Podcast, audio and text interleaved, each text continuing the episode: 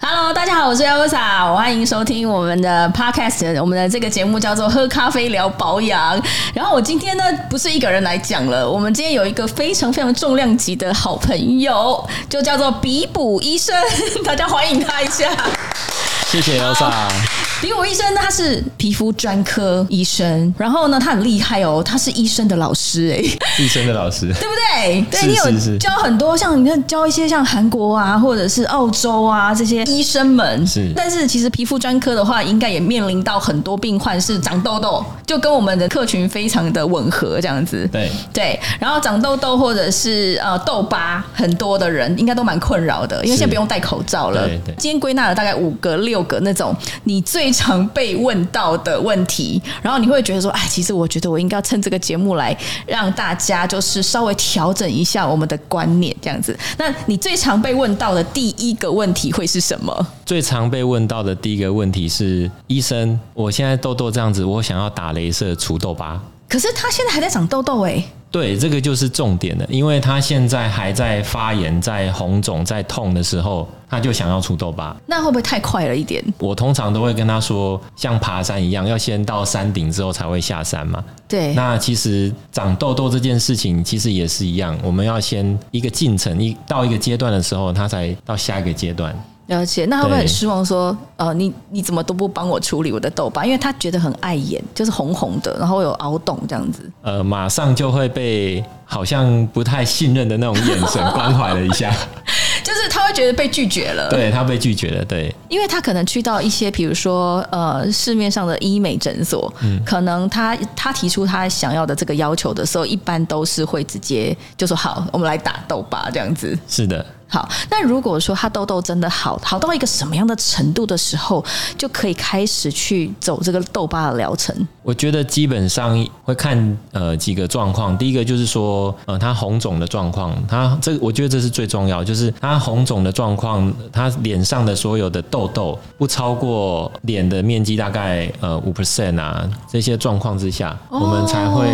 进到下一个阶段。第二个的话就是说，他要看他打的哪一种镭射，因为有一些人来的时候，他就会想要除凹的痘疤，是但是我们可以看一下，就是说痘疤其实有基本上有三种，一个就是红痘疤，嗯对就是痘痘很肿的时候，它啊突然消了，然后还红红的，对那第二个就是黑痘疤，就是它红红的已经消了，然后变成黑色色素沉淀。那第三个就是呃，可能挤啊，或是说打了一些痘痘针之后造成的凹陷，这就是凹的痘疤。它处理的进程是不太一样的。了解，就是说，你刚刚说痘痘在你的脸上占据的那个面积，这是一个大概，但是呃，基本上我会先了解一下，说他想要除哪一种痘疤。是那如果说他是要除红痘疤跟黑痘疤，我觉得这个是可以跟发炎的痘痘一起进行的。但是如果要在发炎很厉害的时候，就是脸上很多肿、囊肿的时候，就要处理凹陷的痘疤，这就必须要思考一下。那如果说我现在痘痘，呃，大部分，比如说我本来脸上有二十颗痘痘，然后是现在只剩下两颗，然后其他都是摸起来是平的，可是看起来是红红的对，这就是符合你刚刚说的红痘疤的这个症状了，对不对？就是红痘疤的症状。了解对。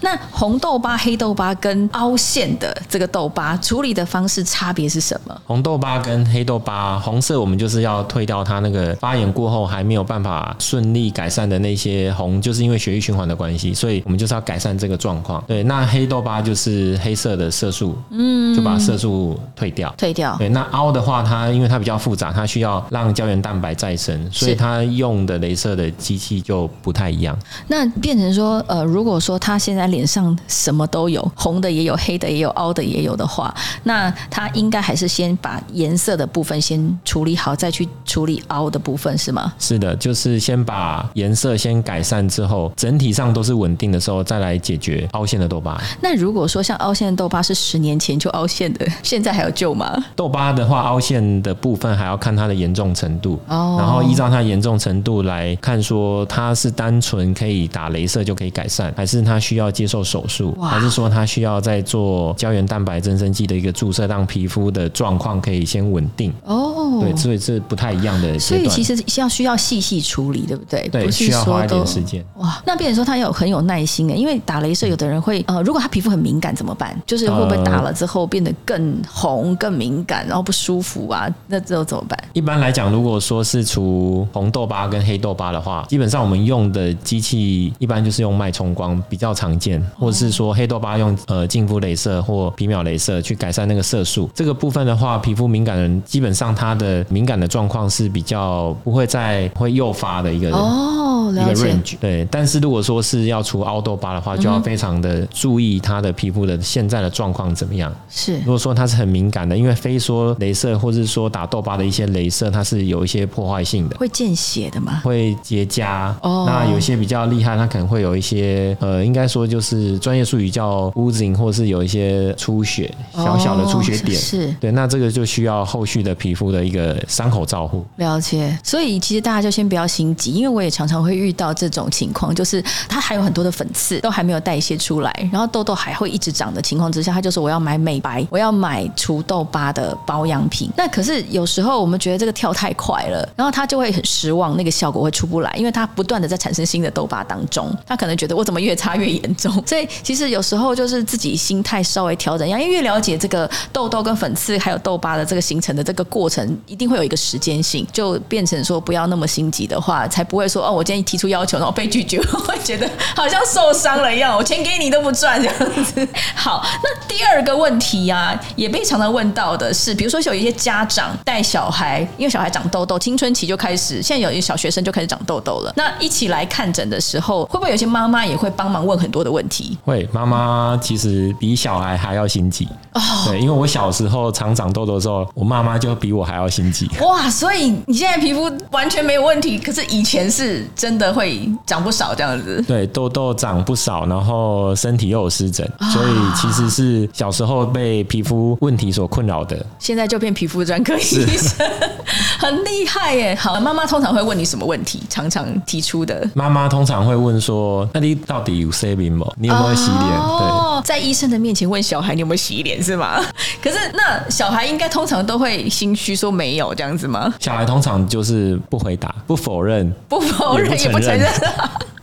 OK，我真的蛮常遇到这种的，就是妈妈都会说啊，早上都不洗，又没有空嘛，就是早上起床都来不及，要上学了，怎么可能有空洗脸？那你觉得早上是不是应该还是要洗一下比较好？早上还是要洗个脸，因为他睡觉还是会出油嘛，对不是对的？，对。对，那妈妈如果说来这边跟小孩讲说，你都是没有好好的洗干净的时候，可是你明明看到他的情况并不是很油，并不是说真的是这个问题的时候，你会怎么跟他解说？我会跟他解说，就是因为洗脸，我们就是洗表面，那当然会洗到一些毛孔的呃开口的部分，是呃洗脸很难直接穿透到皮肤的深层去做清洁，这样是是子是那所以洗脸就是适度的洗，嗯，该洗的时候要洗，但是不要过度。不要过度的清洁对，也不是说真的一直洗脸，痘痘都会通通不见。对，了解，所以就是感觉上像是妈妈，同时也来学习更新一下他们以前旧的观念，这样子。对，因为也许小朋友长痘痘的时候，妈妈会觉得哦，我好像是没有把小孩照顾好，然后有些亲友的压力也会加注在他们的身上。是的，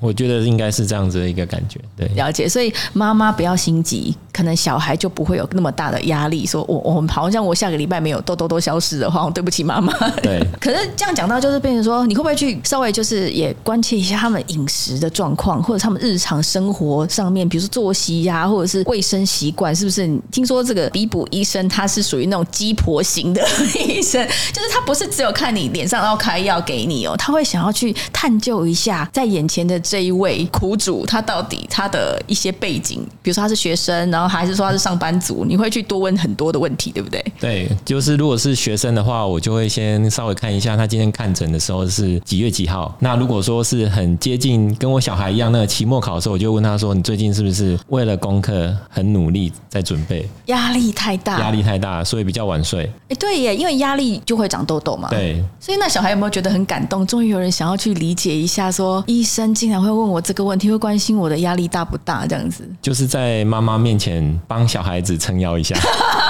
哎、这就是当爸爸比较有爱心的那种那种感觉。为什么叫比补医生？我们要透露一下，这是你小朋友给你取的名字吗？对我小朋友帮我取的名 字。对，所以其实呃，关心一下眼前的这一位苦主，其实他可能有很多话要说，他有时候有苦难言，或者是不知道怎么表达他自己到底遇到了什么样的。比如说你，啊，我知道我该洗脸，可是我又要去写功课，然后我又要考试，然后我又睡不够。然然后我可能呃水也忘记喝，对，对，所以妈妈有时候在旁边听，应该就开始帮他们要去注意到，有可能是其他的因素造成的，这样而不是的是只是洗脸洗不干净而已对。那第三个，你常常被问到的，比如说我今天来看医生，然后我擦药了，然后我觉得我回去好像好多了，可是突然之间又来找你了，那他会问你什么事情？ 他们第一句话就问说：“医生啊，痘痘怎么又长出来了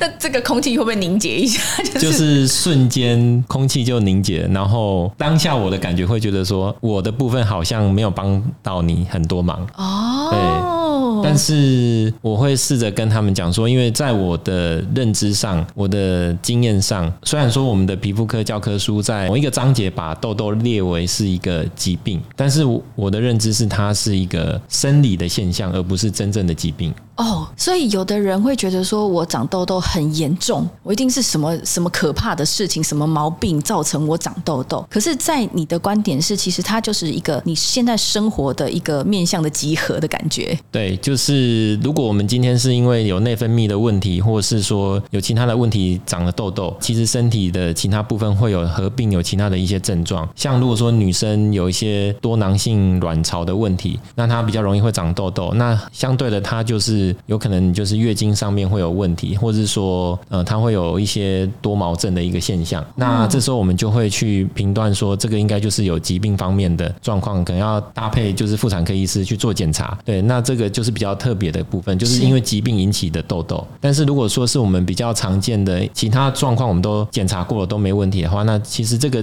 痘痘它就不是一个真的疾病的问题，而是一个生理现象，就是一个毛细孔被油脂、粉刺堵塞之后造成细菌滋生而产生的一个过程。了解，会不会有人说，哎、我好了又长，好像一直这样反反复复，那他一定会觉得很烦，因为现在大家就是不用戴口罩了，然后走在路上，他可能就觉得说我想要化妆盖住，可是有一些男生他是没有办法化妆这样子盖住的，他一定会去要求说，你是不是要开一些什么特效药，然后让我赶快就完全在那个可能三天之内就呃结束我这个痘痘的困扰，会有人这样要求吗？呃，门诊上还蛮常会遇到，就是进来就会要求他要吃口服 A 酸，所以第四个最大的困扰就是，也不是说困扰，而是说他好像比你更像医生。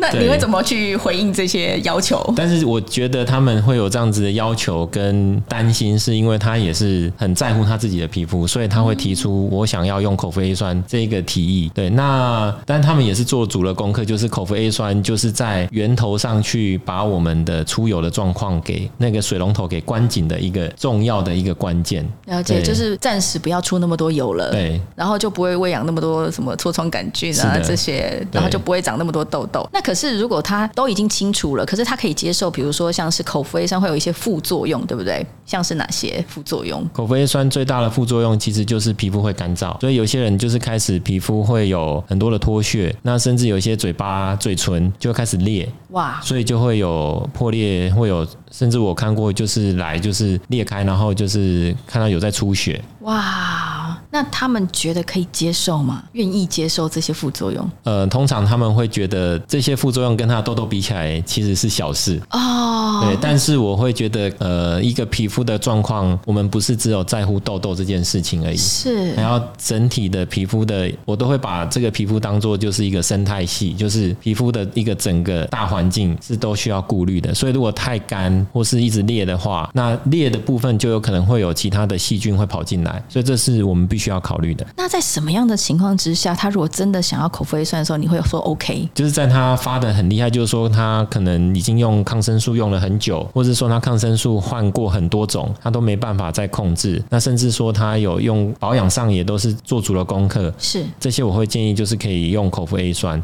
或是说它有本身就是有一些像是比较严重的化脓性汗腺炎这一类的问题，那我就会建议他会用口服的 A 酸来做治疗。哦，所以并不是大家提出说我就是要吃 A 酸，你就是哦马上就是答应他这样子。我通常不会马上就答应，因为有时候只有一颗痘痘的话，我就会比较花时间跟他讲一下。了解。那如果说你觉得他就是这么一颗痘痘，他就要吃 A 酸的话，也有可能是他在网络上面查了一些资料，然后他就是觉得说，哎，这样子超级有效的，他就自己来要求了。那你就会花更多的时间去，有点像是教育他一些正确的观念这样子。对，因为 A 酸在医疗上是属于就是后线的药物，所谓后后线的药物就是真的，我们已经任何的方式都试过的时候，我们才拿出来使用。所以我会建议就是不要杀鸡用牛刀这样的方式。所以就是说，他根本不到那个程度，就不要去做一些可能会引起他的副作用，可能更困扰。对，了解了解，哎、我真的觉得良心的医生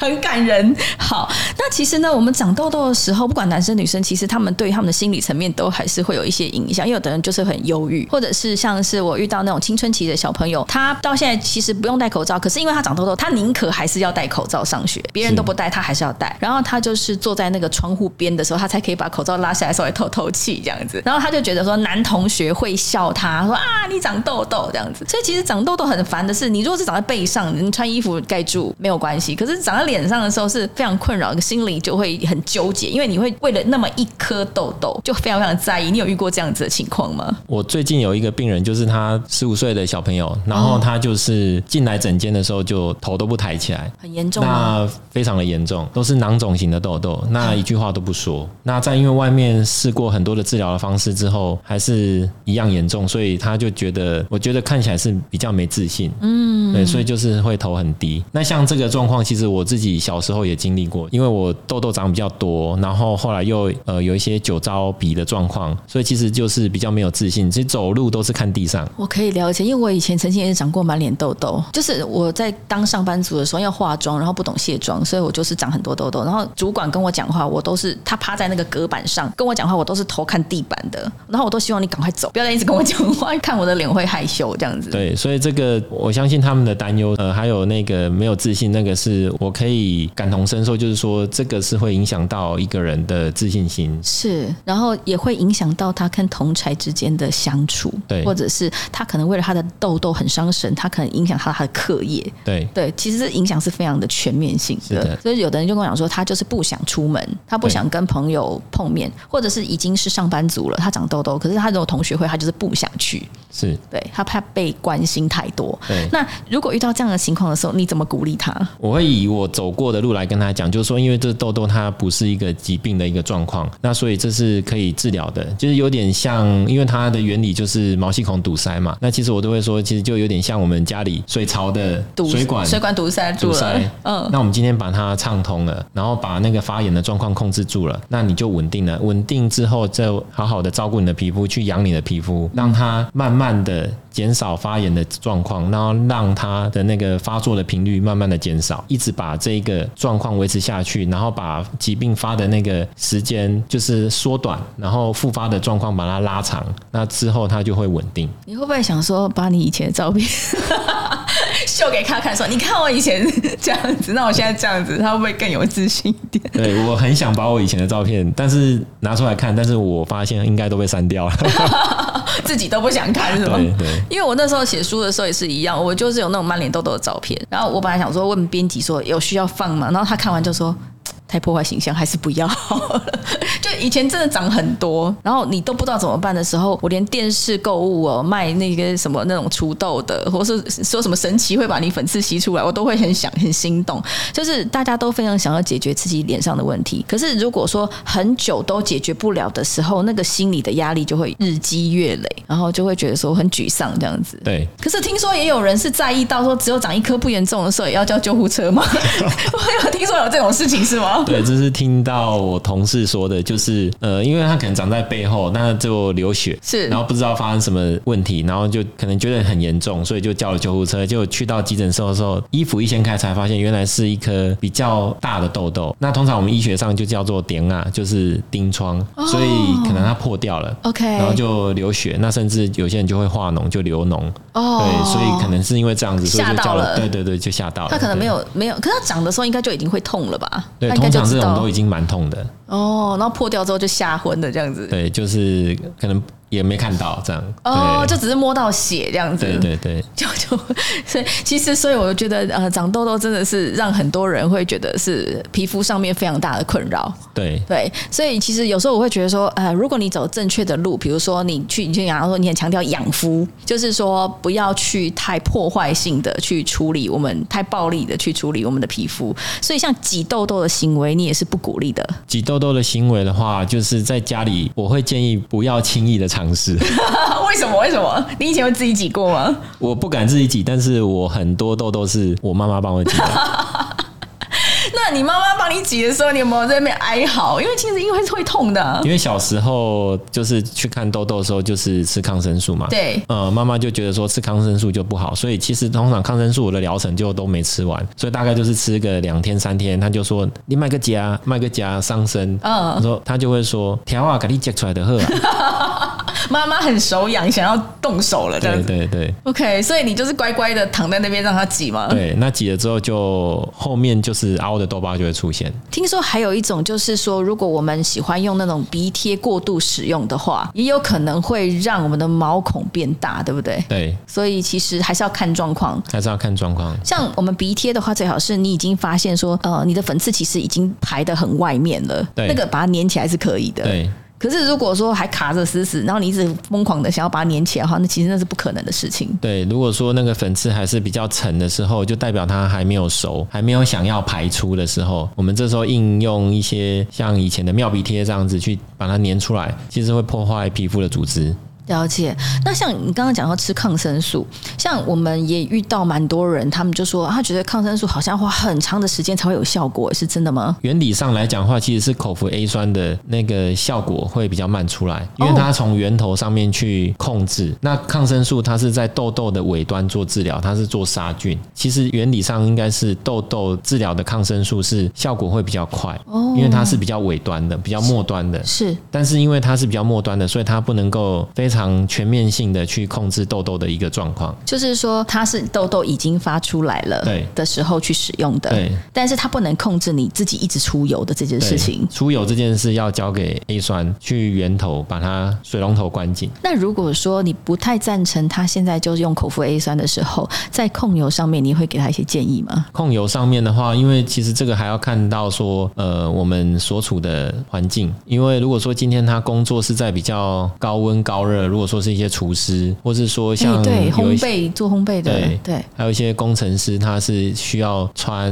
无尘衣，是他都闷在那边。对，那的确在这个部分上，他有他没办法做到的地方。对，那这个部分我们就是能够做的，就是尽量去改善这样子。所以其实真的是各行各业有没有办法？比如说学生好了，你叫他说带一支洗面乳去学校洗脸，可能他会觉得很害羞，会觉得同学看我，哎那你干嘛要洗脸这样子？对对，那你叫他用吸油面纸，他可能觉得哦还可以接受，这样也是吸一吸就好了。对所以有时候就是得了解他的身份，对然后了解他的生活，对然后才能帮他去多想一点，你对该怎么办这样子。对，因为我有一个经验，就是曾经有一位病人，他不是痘痘，他是因为手部的湿疹来。那时候我比较没有经验，我就跟他说，我就问他说你的工作做什么？他说厨师。然后我就跟他说，那你就先不要工作。但是我回家才觉得不对啊，他没有工作，他就没有办法生活啊。所以厨师会不会是因为他的接触的清洁剂也很多，这个也可能是一个原因 之一。要一直洗手，对或是喷对酒精这样子？对，所以他他他他他他必须要工作的时他候，必 须要工作，所以呢，我们就帮助他，让他可以继续工作，然后皮肤又会好，这比较重要。是是是，所以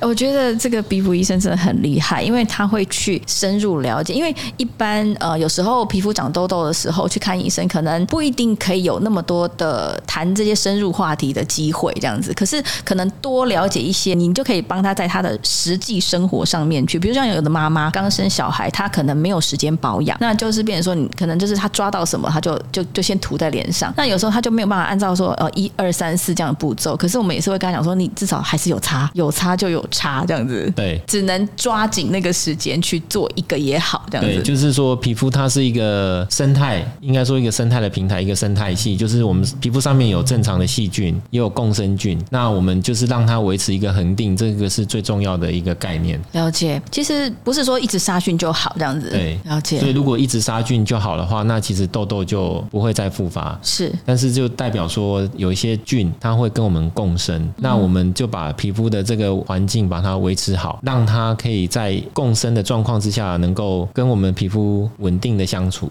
哦那我觉得这是比较重要的。就是人不是无菌的，对，所以你不可能一直透过不断的杀菌去去获得这个永远不长痘痘的，对这个是没有可能的。对对那有些菌它是跟你共生，就有它的角色存在。哦它的共生会让比较不好、比较毒的细菌能够不要太多，是那这也很重要。哦，了解。那像有的人呢、很喜欢打痘痘针诶、那你会建议打痘痘针吗？痘痘针的话，我会看位置，看可不可以打。举例来说，如果说长在鼻子上，或是长在额头，我就非常不建议立马打痘痘针。那再来就是说，看它发炎的状况，如果它很严重的话，我才会建议他打痘痘针。如果它不是很肿的话，也尽量避免，因为痘痘针有时候会造成就是消了之后皮肤会凹陷的问题。为什么啊？因为痘痘针的话，它里面有类固醇，所以它是用类固醇来抗发炎，所以它会消得很快。是但是类固醇的另外一个层面来讲的话，就是它会影响到胶原蛋白，所以皮肤可能会萎缩。哇，所以我真的有看过那个鼻子上面千疮百孔，然后他就说他是因为当年打了很多的痘痘针。对，所以如果说是我的病人的话，如果他是鼻子上长痘痘、发炎比较厉害，我就不会打痘痘针。了解了解。那像你刚刚讲额头，额头也是皮很薄的感觉，就额头就是没什么皮比较肉薄这样子。对对对，所以就是打下去的话，可能那个凹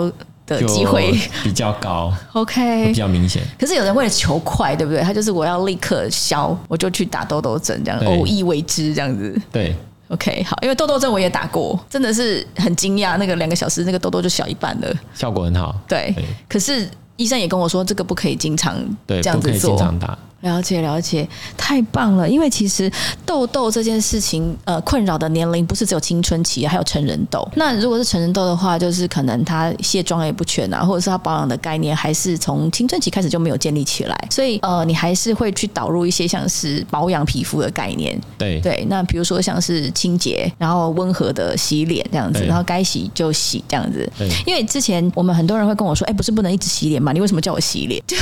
我就会，昨天我也被问到这个问题，然后我就会跟他讲说，你的脸如果有油有闷感，你已经很不舒服了的时候，就是得洗脸的时候了。对，洗脸我觉得就像 Elsa 讲的，就是我们要选对的产品，然后做对的清洁方式，这个比较重要。 了解，对，那洗的频率多寡，这就是要看每个人的状况不一样。嗯，有的人他可能一天要洗到五次，有的人可能一天洗三次，有的人可能一天洗一次，因为他的出油程度就是不一样，了解。所以它是有它的独特性。所以并不是说一个铁律，就是说哦，一天就只能洗两次这样子对，然后所有的人都适用，并不是这个样子。对，不是这样子。可能看夏天出游的机会比较多，或者是他所处的环境潮湿闷热，或者是你刚刚讲说厨师，他可能就是在煮饭啊，或者是在对里面就是很很很热的环境的话对，就逼出更多的油，对，那就是不得不洗这样对子，。对。了解，好，那在夏天，你觉得我们来做一个总结，就是在夏天的时候，通常痘痘跟粉刺也都会爆发这样子。对那你有没有什么就是想要提醒大家再多注意一点的细节？我会建议就是像涂防晒的时候，因为现在我知道大家呃会担心就是紫外线比较强，是所以会挑选就是 SPF 跟 PA 比较高的，对，防防护力比较强的，对。那但是我觉得要看每个人的皮肤的状况。如果说他今天就是比较因为会擦油腻的东西，它会比较容易塞住毛孔，是常长痘痘的话，我就会建议就是防晒挑系数大概三十，就不要挑五十 SPF。那我们就是用频率来改善，就是我们就是多涂几次。哦，就是隔一段时间对再补擦就好了，对这样那子。尽量用这样的方式，不要去塞住毛细孔。对耶，其实大家都，嗯，有的人是故意要去晒，可是有的人是怕晒黑、怕晒伤。可是好像大家都觉得一定要买到五十才是够力的，对，那系数越高，当然它的效果理论上来讲就是越好。是对，但是有时候我们忽略一点，就是我们擦的频率也很重要。了解了对，我解。们流汗啊，或者说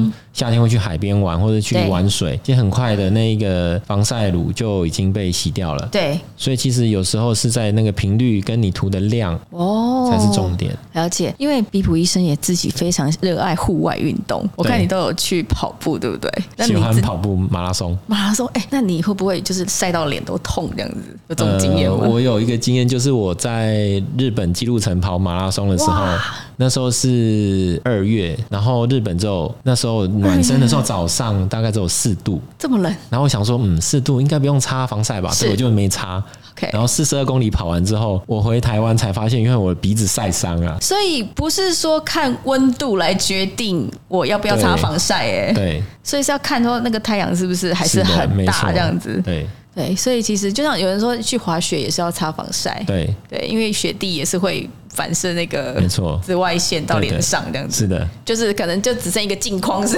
里面是白的，没错后面的旁边都是黑黑的这样子。哦，对，我要提醒大家，就是呃，有些防晒还是要卸妆，还是要清洁一下会比较好。对，就是比较不会塞住毛细孔。对对对对，因为塞住毛细孔就是噩梦的开始，对就是一连串的痘痘就开始爆发了。没错了解。哎、我们今天真的是学到很多，太棒了！很感谢比卜医生给我们的这些建议。那下一次呢，我们就可以来聊一下，像是你刚刚有提到的，比如说你也是酒糟体质吗？就是以前曾经有酒糟的这个经验，这样子，就是脸红红的这样子。对，对，那下一回我们就来深入了解一下，如果你刚好也有酒糟肌的话，你要怎么办？这样子，因为这个也是蛮困扰大家的一个对现象，这样子。对，酒糟就是一个算是自己信心度没办法提升的一个问题，就是会怕别人说你脸好红。啊，你在怎么害会这样羞这样子对哦，那甚至我同学以前会跟我说，跟我开玩笑，他就贴了一张图给我。我们那个布袋戏里面有一个叫做真假仙金 龟仙， 我知道。鼻子都红红的。对对对对对对对哦，他就是觉得说，哎、你就是像那样子，对，是就吗？是对，就是说因为鼻子红红的，有点像他这样子。好好好，对对对因为酒糟这件事情，我我是蛮真的是很希望可以协助大家，就是缓解，不要说完全根治好了，对缓解下来，对他人生是有很莫大的帮助的。对所以下一集我们就再来好好的聊一下这件事情，好好地聊一下嗯我从个人经验。鼻子都是红的，到现在是相相对稳定。对对对，对太棒了，太棒了！大家一定要好好的参考医生的意见，谢谢大家。谢谢。